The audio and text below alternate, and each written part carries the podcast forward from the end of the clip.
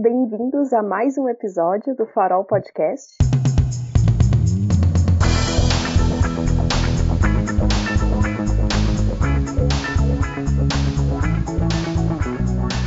Eu sou a Gabriela D'Andrea, sou estudante de Biblioteconomia e hoje estão aqui comigo o Eduardo Peixoto e a Priscila Macedo.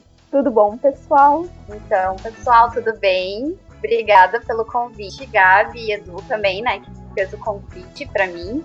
É, então, eu sou a Priscila Macedo, né, atualmente eu sou bibliotecária da Rede Beabá, Rede de Bibliotecas Comunitárias do Rio Grande do Sul. É, também sou é, coordenadora e uma das, das, fundadoras da Biblioteca Comunitária Girassol, que também é integrante da, da rede. E, e também eu estou na atual gestão da, da RB, né, também faço parte da Associação Rio Grandense de Bibliotecários, enquanto segunda secretária, e também faço parte do colegiado setorial do Livro, Leitura e Literatura do Estado, representando as bibliotecas comunitárias. Acho que essa é a breve apresentação, seria isso, mais ou menos. Maravilhosa. Edu? Tá. Olá, pessoal, muito obrigado pelo convite de novo, Gabi, pessoal do Farol. Está sendo muito bacana, já tenho acompanhado o projeto, ouvido todos os podcasts, todos os episódios, então está sendo muito bacana. E agora está aqui desse lado de falante, não só de ouvinte, então está sendo bem bacana. E uma honra estar tá aqui com a Pri também, nossa bibliolinda, que nem a gente brinca. Eu, então, sou o Eduardo Peixoto, sou estudante de biblioteconomia da URGS, estou no terceiro semestre, baby ainda, Estaria indo para o quarto? Estaria, mas tudo bem, a gente vai levando. Tô, sou assistente de comunicação da Beabá, então eu administro as redes sociais, Instagram, Facebook, e também atuo na Rede Nacional de Bibliotecas Comunitárias como formador do projeto Entre Redes, que visa fazer uma troca de conhecimento entre as redes de bibliotecas comunitárias do Brasil. Então acho que é isso assim por hora. E, mas então queria começar perguntando assim, uh, principalmente para primas, para Edu também, uh, um pouquinho da história, né, da da Beabá, que antes era a rede de bibliotecas comunitárias de Porto Alegre, né, mas desde quando que atua e essa relação com a rede nacional de bibliotecas comunitárias? Claro, eu posso começar então. É a rede Beabá, né, que antes era a rede de bibliotecas comunitárias, né, que era o rede de leitura, é, e desde o ano passado, na verdade, esse ano a gente mudou o nome, somos Beabá, mas a trajetória da rede, ela já vem desde 2008, então 18, 19, 20, que eu sou de humanas, né? A gente tem 12 anos, daí que fazer o cálculo. E, e nesse meio tempo, né, eu particularmente entrei na rede em 2017 que foi quando eu comecei a, a entender né, o que, que era uma rede de bibliotecas comunitárias. Quando entrei na rede, fiquei sabendo que existia uma rede nacional, existia todo um programa né, de, de assessoria para essas bibliotecas comunitárias e essas redes. É, foi a partir de 2017, né, que eu, que eu, na verdade, conheci, conheci a rede. E realmente foi algo por fora, né? Porque dentro da biblioteconomia, quando eu fiz a graduação, ao menos eu não, não conhecia a rede, né? E eu fui conhecer mesmo foi quando a Girassol nasceu, e aí por um convite da Yasmin, que é que agora ela está numa outra rede, que é a releitura é, da, da Grande Recife, que é a rede de bibliotecas comunitárias de lá, ela que convidou, né, para fazer parte. E a nossa rede, assim, é, acredito que é, seria interessante falar os nossos eixos de trabalho, né? É, é uma estar numa rede de bibliotecas comunitárias, primeiro, é trabalhar numa gestão compartilhada, né? É a gestão compartilhada que ela vem é, numa maneira mais democrática de trabalho, né? Sem hierarquias dentro do trabalho, onde todos serão ouvidos mesmo com divergências de opiniões, mas que haja um diálogo, né, para que se encontre a melhor é, solução, digamos assim. É, existe toda uma comunicação também que é super importante, que o Edu até pode falar melhor disso, né, que ele está bem à frente na, na nossa rede. É, tem a parte né, da biblioteconomia, enquanto eu, como bibliotecária, eu também tenho um GT de apoio à biblioteconomia, é, onde atualmente temos é, mais algumas pessoas, que é, seria a, a Bianca, a Josi a Fran, que tem uh, tanto a, a, algumas têm já, já são formadas em biblioteconomia, outras no técnico de biblioteconomia, então isso facilita muito também o diálogo e dinamização do trabalho, incidência política, que é um eixo muito forte que para mim foi muito importante na rede, que essa parte de legislação eu realmente aprendi na prática da, no trabalho em rede, né? Que a gente desconhece muito de legislação é, durante a academia, né? E até porque às vezes a gente não consegue dar conta, né, de tudo que a gente aprende na academia. E essa parte de incidência política eu vi o quanto é importante pela rede. Mobilização de recursos também, porque como a gente lida com um projeto social, é, atualmente a gente tem uma fundação, né, que é a Fundação Itaú Social, na verdade acho que está só Itaú Social agora, né, que dá um, um, apoio financeiro, que isso vem por meio de, de projetos e vem da mobilização de recursos, mas também a gente tem esse GT que a gente pensa em outras maneiras de mapear editais, pensar em outras formas de mobilizar né, os recursos da rede, na, na questão de sustentabilidade mesmo. E acho que são esses os GTs né, que eu estou pensando. E agora eu não lembro se eu falei, né? Mas somos 10 bibliotecas comunitárias atualmente, em 2020. Esse ano entraram três novas bibliotecas.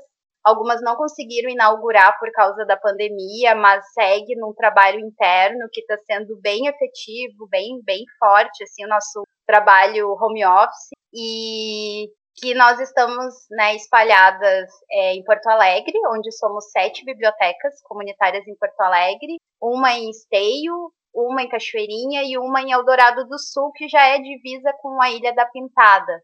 E não sei se uh, tem tempo, se é importante falar das regiões que estão em Porto Alegre. Não sei se eu posso falar, Gabi. Posso? Tá.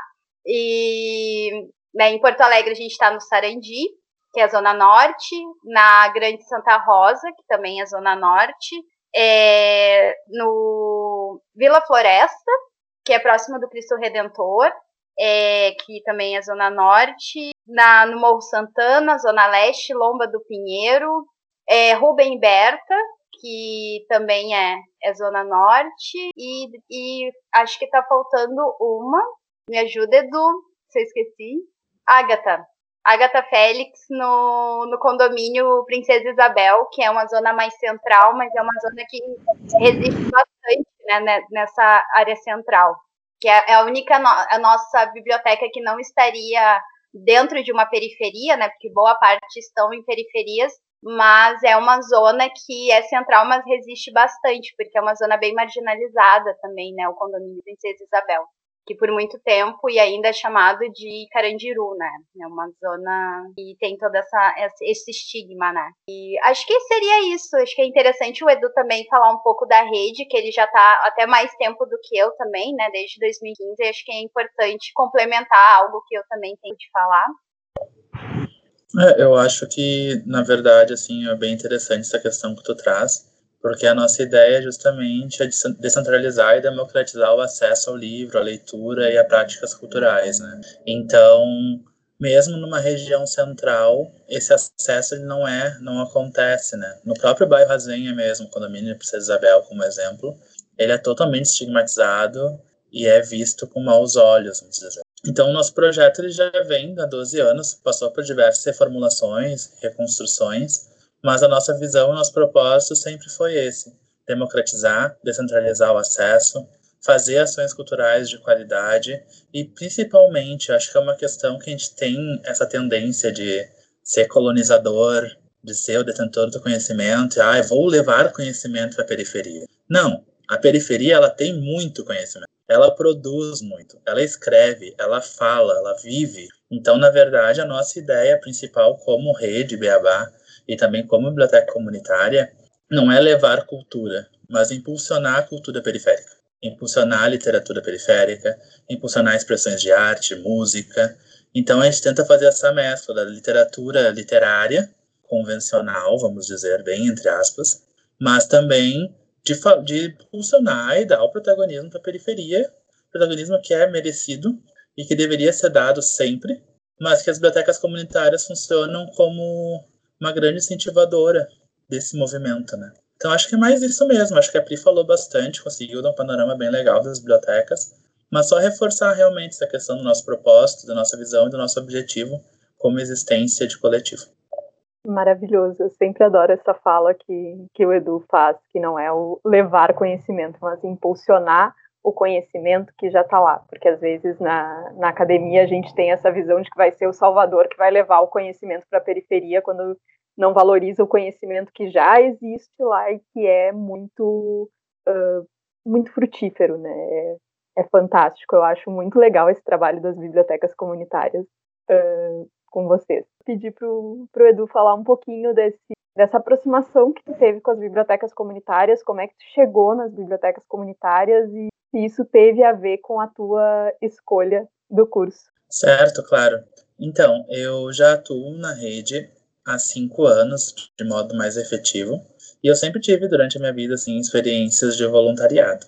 Mas em 2014, a minha mãe, Viviane, ela, ela teve, junto com dois colegas, a ideia de criar uma biblioteca comunitária na comunidade da Lomba do Pinheiro, Biblioteca Comunitária do Arvoredo. Nisso eu vi que ela começou a se envolver, se engajar, e eu sempre tive um gosto muito grande pela leitura, porém nunca, e sinceramente nunca me imaginei estando numa biblioteca a trabalho.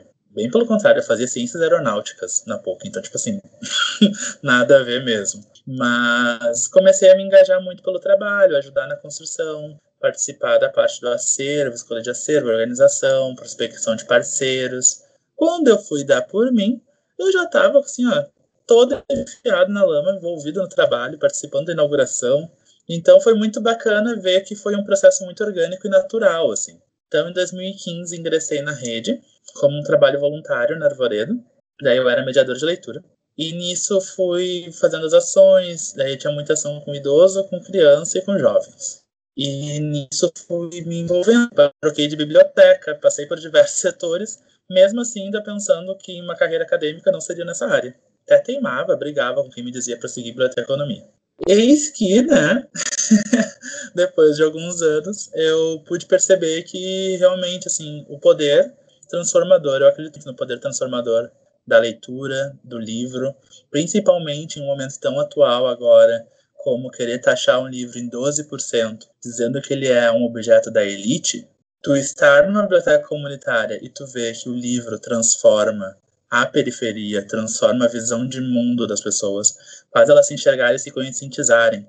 Do cenário social que elas estão inseridas, eu me senti um pouco na obrigação, assim, de estar na biblioteca mim, lutar um profissional, bibliotecário do futuro, que defenda, que levante essa bandeira e que principalmente consiga entender e tornar democrático esse espaço da biblioteca, indiferente da tua raça, do teu gênero, da tua orientação sexual, de outras condições físicas também, então, condições sociais. Então, assim, eu tive uma ideia de, na obrigação mesmo, de devolver um pouco desse conhecimento, desse amor que eu tive e que eu aprendi a ter pela biblioteca, seja ela comunitária de qualquer tipologia.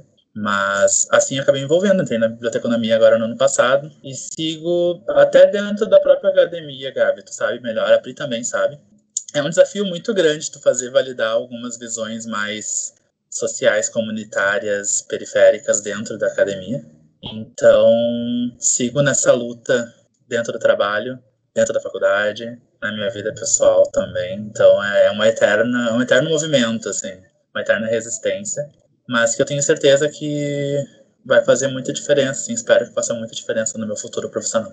Com certeza ter profissionais que vão fazer muita diferença no mercado de trabalho, né? Uh, não posso ficar aqui babando muito o ovo dos amigos, né? Ficar tietando. vou ficar tietando amigo aqui. Mas é que eu sou tiete, o que, que eu vou fazer? Mas aproveitando, assim, tu falou que foi mediador de leitura, né? Eu queria perguntar um pouco para vocês uh, como é esse trabalho dos mediadores, né? Que uma das funções da, do Beabá que está lá é fazer a formação de mediadores de leitura e perguntar para Priscila também como é que é ser uma bibliotecária de uma rede de bibliotecas comunitárias e o papel dos mediadores que pelo que eu entendo, estão mais junto com o público, o público dos usuários das bibliotecas, né? Estão mais no dia a dia ali. É, eu, eu, antes de ser bibliotecária, eu fui mediadora, né? Fui mediadora de leitura também, e foi, foi em 2018. E, e, e acho que a questão né, de mediador de leitura até já tem, tem até uma confusão no nome, que talvez seja interessante falar, né? Mas tem uma confusão. Ah, mediador de leitura é o mesmo de contador de história, né? E, e isso acontece por uh, diversas questões, porque uh, ser mediador de leitura, quando tu faz uma mediação, tu utiliza sempre o objeto livro, né, como um protagonista nessa mediação. Na verdade, é tu realmente mediando para o leitor o, a história, né? E, e às vezes acontece, assim, é, quando algumas mediadoras às vezes me trazem, ah, eu fiz uma mediação numa escola, uma professora falou, ah, era só isso, se fosse fazer uma mediação eu, eu faria. E realmente, porque todo mundo pode ser, né, mediador de leitura.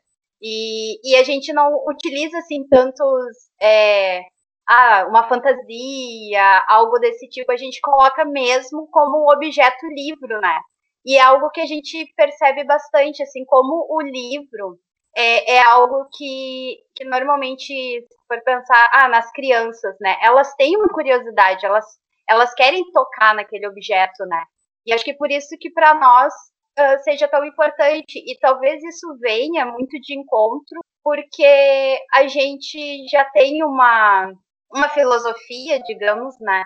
Que a gente utiliza muito o Antônio Cândido, que é um sociólogo que, que a gente sempre traz, que ele tem uma escrita do direito humano à leitura, o, di, o direito humano à literatura, no mesmo patamar assim de outros direitos, como o direito à moradia, à alimentação, é, à saúde. Então, quando a gente pensa né, nesse direito humano à leitura, vem muito dentro desse trabalho da, da mediação também.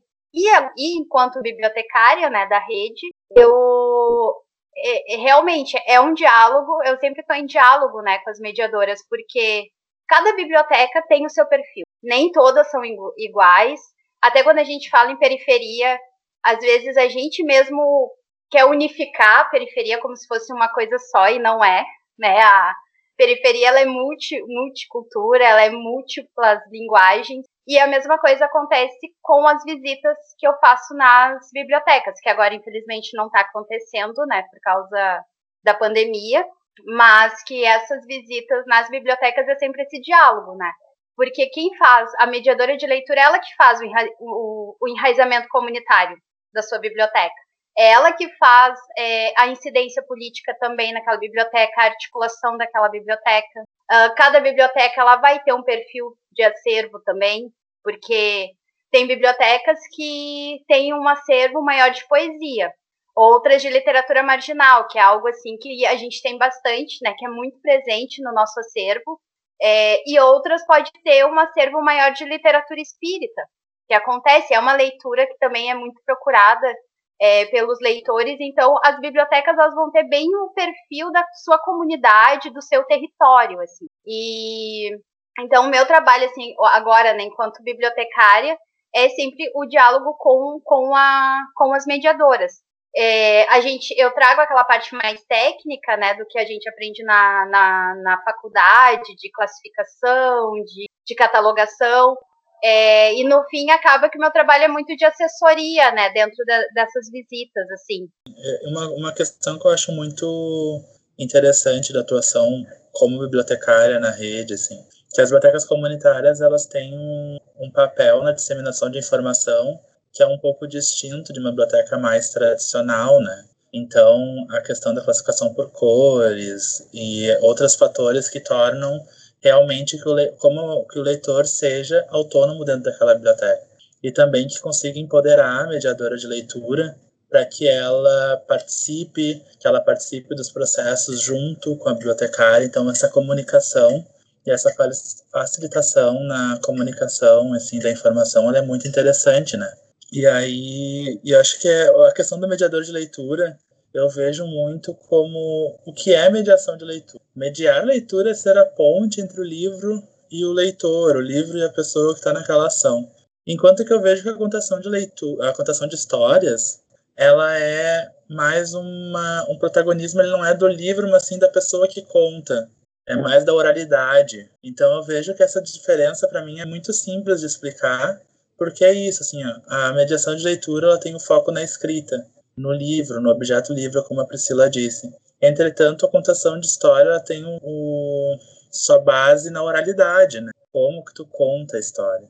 Mesmo que ela seja de um livro, tu conta ela, tu coloca a tua entonação, tu coloca a tua performance mais teatral, roupas, enfim, tu, tu insere outros objetos para compor aquela história. Então, eu acho bem interessante, assim, essa, essa diferença e realmente, né?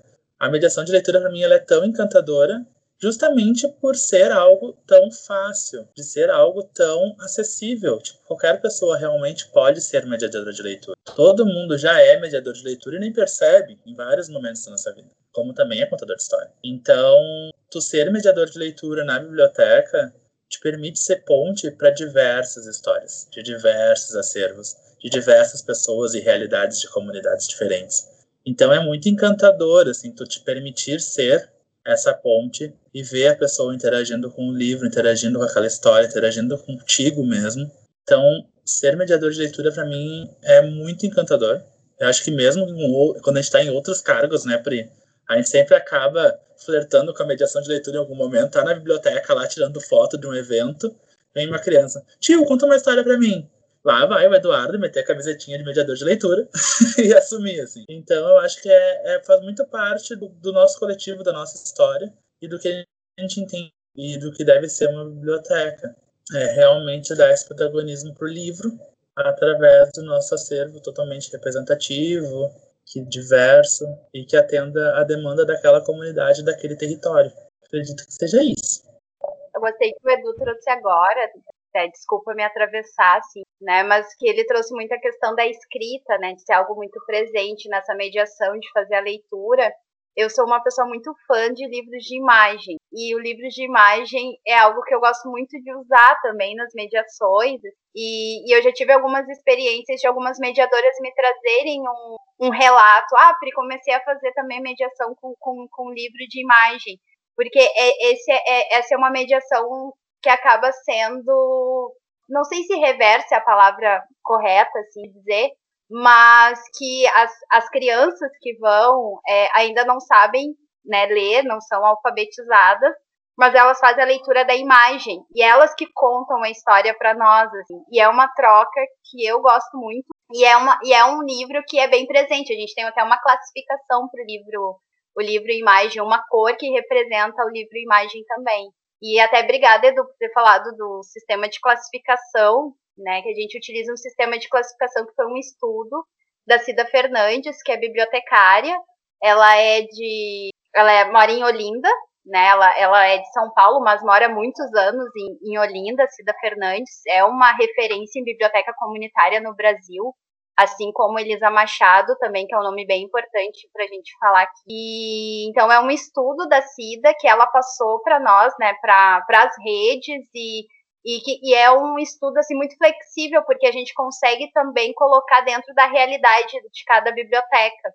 É um sistema assim, bem, bem interessante, que dá tanto, tanto autonomia para a mediadora que atua, como também para a leitora ou leitor que frequenta a biblioteca. Então é, é um sistema assim que, que tem, tem um estudo, já tem uma escrita também, né, que é algo que dá para compartilhar com, com vocês, assim, que eu acho que seria, seria interessante e que pode ser utilizado em qualquer uh, tipologia de biblioteca, né, em, em, em qualquer tipo de biblioteca pode ser, ser utilizado também esse, esse sistema.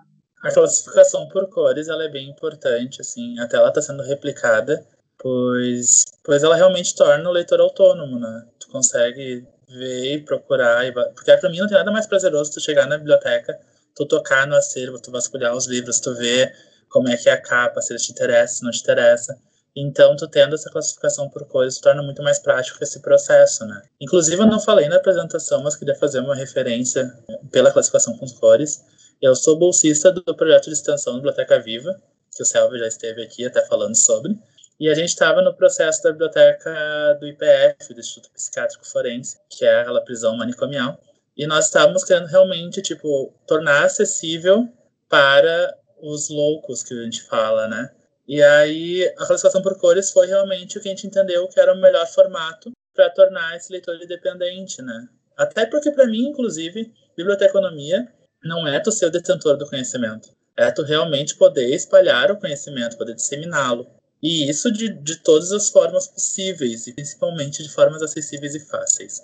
Então, a classificação por cores é muito importante. Então, para quem for da área, realmente acho que é bem interessante a gente pesquisar sobre, escrever e produzir sobre, e entender um pouco de como tornar bibliotecas infantis, bibliotecas comunitárias, para outras tipologias também, como tornar mais facilitado o acervo. Assim, é, é bem importante. E a Cida fez um trabalho incrível, lindo assim, nessa área. Ah, é muito importante vocês trazerem isso, porque inclusive é um dos papéis que a gente quer com o Farol falar um pouco mais sobre coisas que não são tão faladas dentro da sala de aula, né? Trazer, ser um espaço para trazer um pouco mais esses assuntos. Mas agora queria ver com vocês, assim, é um pouco da atuação da, da Beabá durante a pandemia, né? Vocês estão fazendo muitas ações, quem olha lá no, no Instagram, no Facebook, não para nunca né? Inclusive, vocês estão fazendo distribuições de cestas básicas em parceria com o movimento de pequenos agricultores, com o pessoal da UFEPEL, está distribuindo máscaras nas cestas básicas, livros. Uh, então, queria que vocês falassem um pouquinho sobre essas ações da biblioteca que não para. Sim, literalmente isso, a biblioteca não para. Nós estivemos, então, nossas bibliotecas elas estão fechadas desde março, por entender que realmente não é um tempo para a biblioteca estar aberta. É um tempo da gente cuidar da gente, cuidar dos nossos. E com isso surgiu um projeto que era de a nível nacional, que foi apoiado pelo Itaú Social também, com uma doação de valores para atender famílias através de cestas básicas e parceiros. Nós conseguimos contemplar mais de aproximadamente 1.600 famílias durante três meses, com doações mensais de cestas básicas, e nelas são cestas básicas de alimentos não perecíveis, alguns de perecíveis, de orgânicos e de higiene. Então a ideia era realmente poder ajudar nossas comunidades, tanto no enraizamento comunitário nosso, mas também que elas entendessem que a gente entende que o nosso papel vai muito além de emprestar livro, né? Nosso papel ele tem um caráter social, assistencial muito grande. Então, quando a gente teve essa oportunidade, a gente criou essa campanha, participou, todas as bibliotecas comunitárias participaram, tivemos sete instituições parceiras que são fora da área do livro da leitura, que a gente pôde ajudar também, através de marmitas, através de mais cestas básicas, de sopão, enfim. Nós tivemos essa ação desde junho até agora, agosto, esse foi o nosso último mês, infelizmente. Mas posso dizer, assim, uma experiência para mim como pessoa, foi muito transformador, muito, me fez contestar muitas coisas em relação a mim, a meus privilégios, a como eu reajo na sociedade também. Uh, na semana passada, gente já foi entregar cestas básicas na estação da Tia Lolo do ônibus, lá em Viamão, e um senhor desmaiou na fila de fome, porque ele não comia há quase dois dias. E de não comer nada por não ter comida. Então, tu percebe como a periferia ela está muito desassistida pelo Estado. Não só de cultura, que é o que a gente faz há 12 anos, mas também de outras frentes, né, de outras atuações.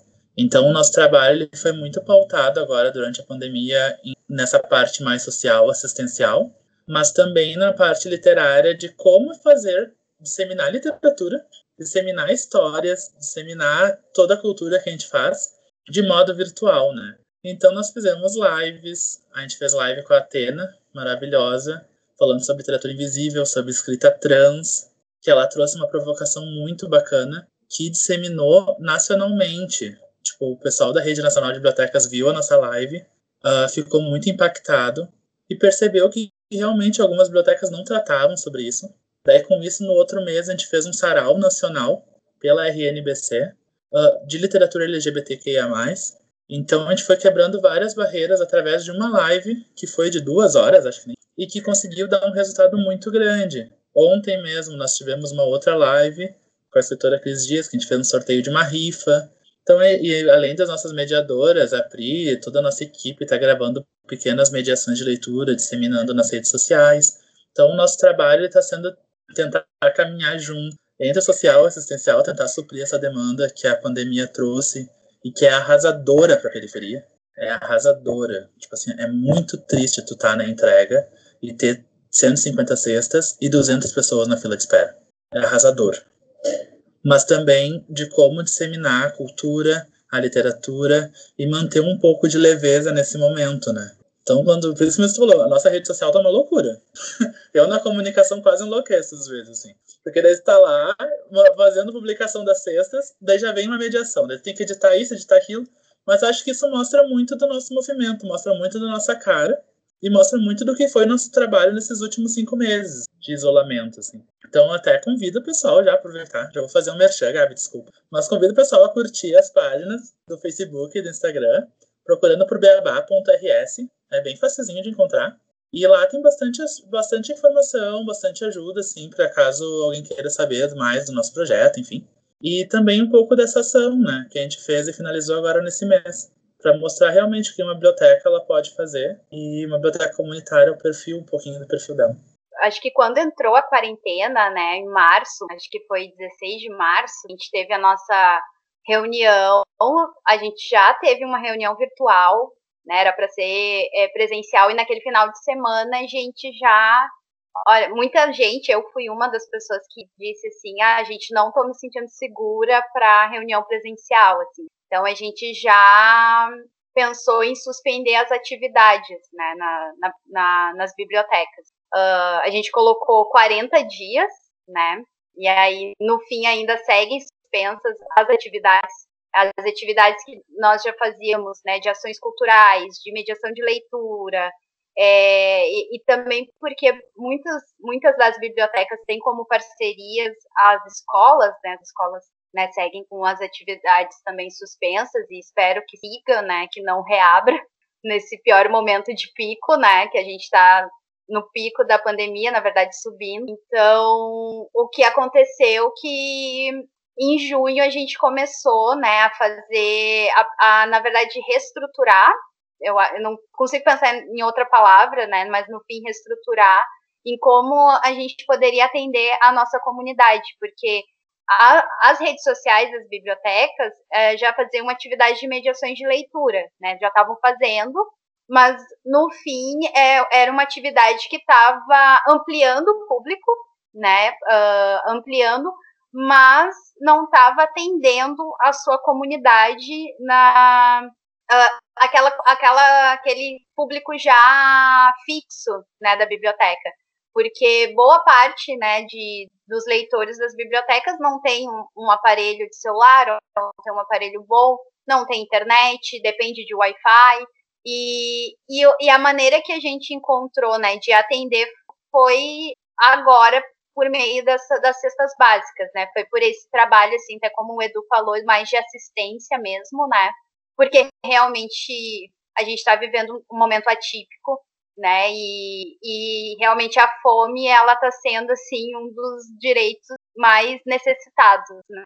E a gente conseguiu fazer essa, essa parceria bacana por três meses, né, com o MPA, com o Movimento de Pequenos Agricultores. Foi uma mediadora nossa que deu essa ideia, né, a Vitória, que é da Agatha Félix, é, pensou, né, nessa, nessa parceria. E, e a questão das cestas básicas ficou algo bem entre as suas bibliotecas, de seguir, né, fazer a compra. Cestas, né, já foram uh, livros também sendo postos, né, nessas, nessas cestas.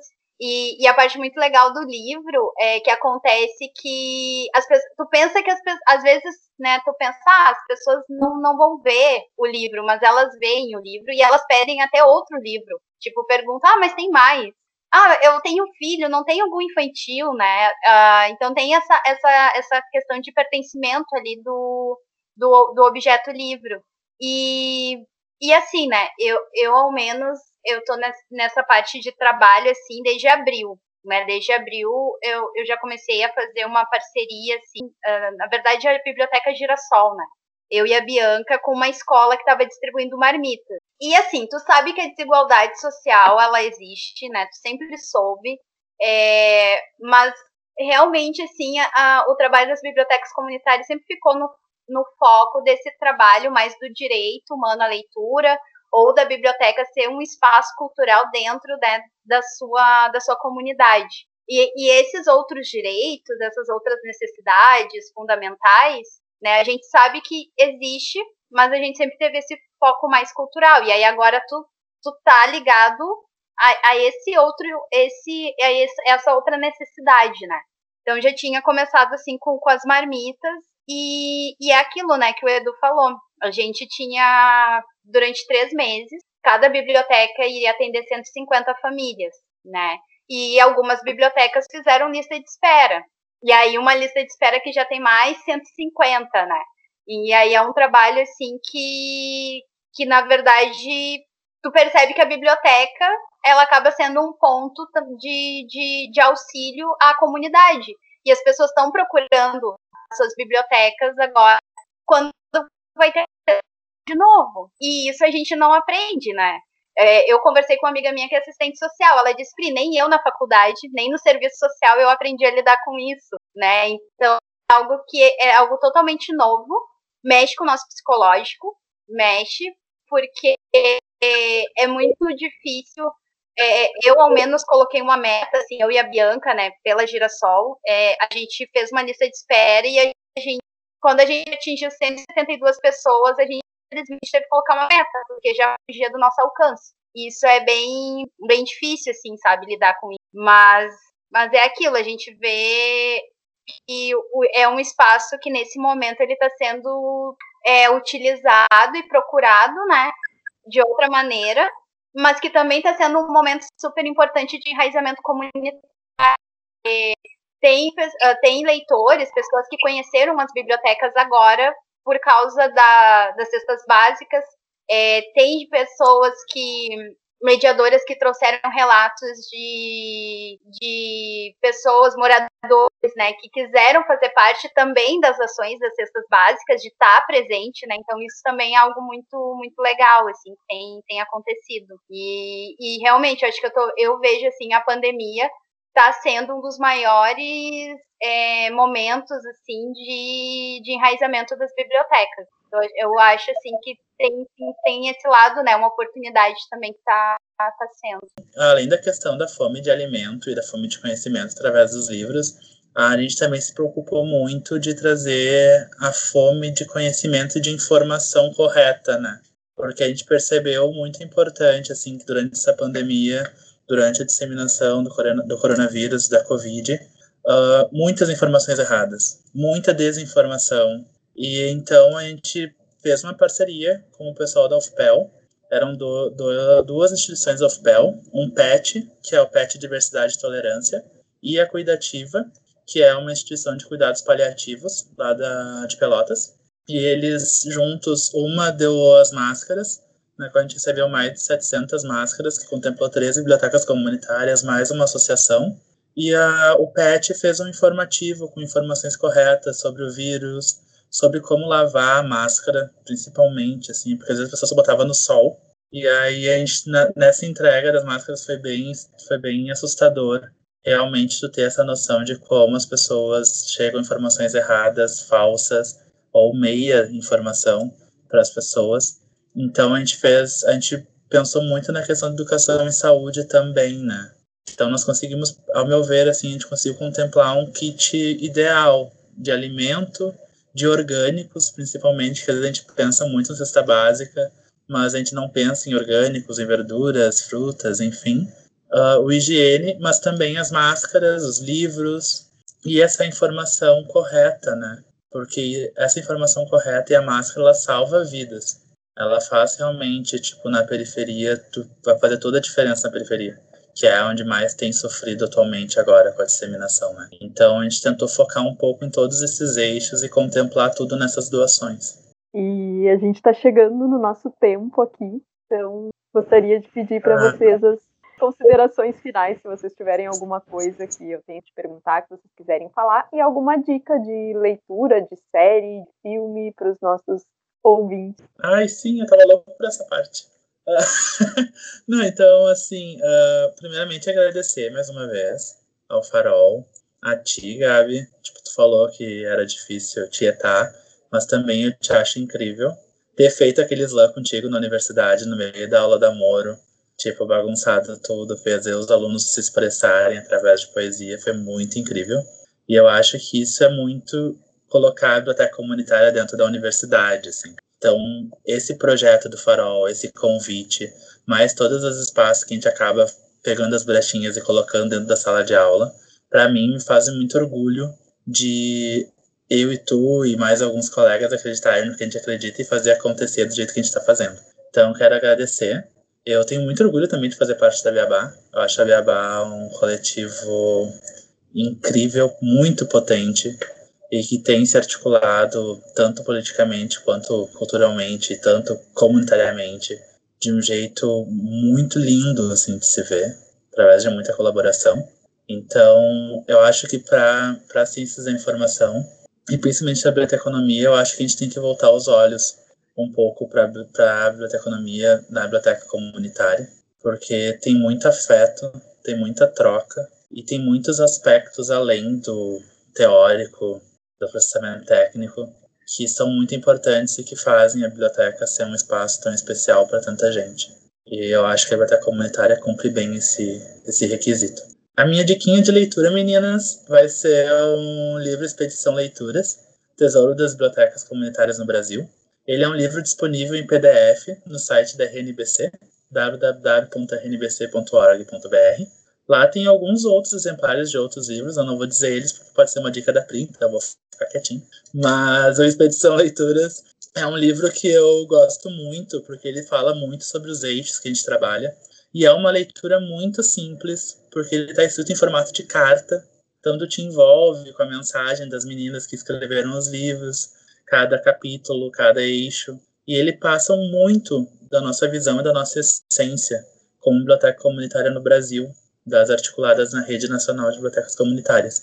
É uma produção recente de 2018, então tá super atual, e a minha dica é essa. Eu acho que particularmente é essa, assim, eu gosto muito dela. Uh, nossa, eu realmente faço muito rápido eu não, ah, não falei, eu gostaria de ter falado muito mais e deixei de falar, deixei de falar várias coisas que gostaria de ter falado. É, agradecer mais uma vez, né, Gabi, pelo, pelo convite, pelo Edu também de ter, ter me chamado para estar tá aqui com vocês. É, o pouco que eu te conheço também, Gabi, uh, tenho uma admiração bastante assim pelo teu trabalho, né? E, e eu fico assim, uh, não, encantada, mas ao mesmo tempo, nossa, como ela consegue trabalhar em casa, né? Home office, eu sei que tu é mãe também, e assim, parabéns, parabéns, imagino que não é fácil, né? Mas quero deixar aqui, né, essa admiração, assim, que a gente realmente está num momento, acho que a gente nunca trabalhou tanto. a gente, eu pelo menos vejo que desde que iniciou essa pandemia, a quarentena foi um dos momentos de mais trabalho, é, é muita coisa acontecendo, é, é muita reunião, né, muita live, é, leituras também, né, um momento assim de muita leitura, mas eu acho que enquanto bibliotecas comunitárias é bem importante estar aqui falando, né, é, que é, um, é um, ainda uma tipologia não muito falada na, na biblioteconomia e ainda muito é, confusa para algumas pessoas, né? Porque ainda tem uma confusão de biblioteca pública e comunitária. E eu, particularmente, é, para mim, assim, como, como eu coordeno né, uma biblioteca comunitária também, é, e pela vivência, eu, eu prezo muito pela questão de território, assim, eu sempre falo muito das bibliotecas comunitárias como espaços de território, de retomadas de espaço, e, e é isso, né? porque ainda existe uma confusão de biblioteca pública, às vezes ações que acontecem em comunidade, né? E, e é uma, uma fala que vem muito da Elisa Machado, né, que a biblioteca comunitária ela é construída e criada pela e para a sua comunidade, né? Eu acho que isso é bem é bem importante assim, de se falar. E mais uma vez agradecer mesmo, né, por estar aqui. E acho que a dica de leitura que eu deixo, eu, quando o Edu falou, eu, ai, será que ele vai dar a mesma dica que eu? mas que é o Brasil que lê, né? É uma pesquisa que, que aconteceu, é, que tá, foi escrito pela, organizado pela Elisa Machado, Cida Fernandes, e que, e que teve todo o apoio de representantes das, das redes né, de bibliotecas comunitárias aqui da rede nacional e que na verdade é uma pesquisa que ela desmistifica o Brasil que não lê, né? Que é uma pesquisa do Instituto Pro Livro que traz que o Brasil não lê, mas é uma pesquisa ainda muito voltada para a questão mercadológica, né? Ainda é muito visto o livro como um objeto de de aquisição, e é louco estar tá falando isso, né, no momento que o Guedes está querendo taxar os livros, né, porque é um objeto da elite, né, mas que, no fim, essas pesquisas que trazem que o brasileiro não lê ainda é muito voltado pela questão do mercado.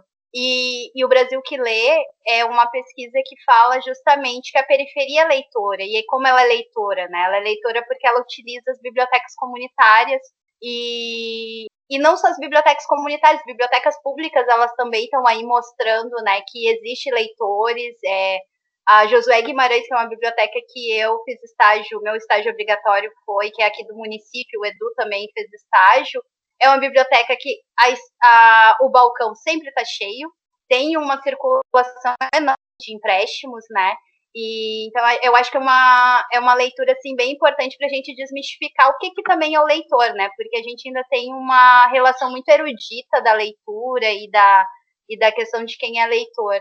E aí ela traz, traz isso, né? Trazem dados da, da periferia leitora. E eu acho que é uma dica, tem e-book, só entrar no site da Rede Nacional, RNBC, que encontra a leitura. Eu acho que é isso. E obrigada mais uma vez. Queria agradecer muito vocês, em nome de toda a equipe do Farol aqui. Foi uma entrevista que eu queria muito fazer desde o início do podcast. Estou muito feliz de ter vocês aqui.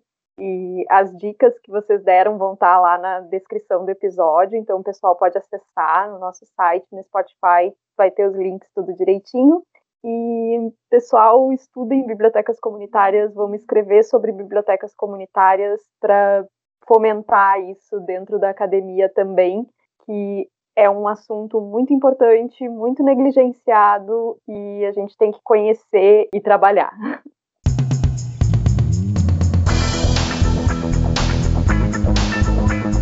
Farol é uma iniciativa do Departamento de Ciência da Informação e do Centro Acadêmico de Biblioteconomia, Arquivologia e Museologia da Universidade Federal do Rio Grande do Sul. Você nos encontra em nosso site urgs.br/farol, no Instagram como farolci.urgs e no Twitter como farolci_urgs. Para sugerir temas e convidados, envie um e-mail para farol.urgs.br. URGS escreve UFRGS.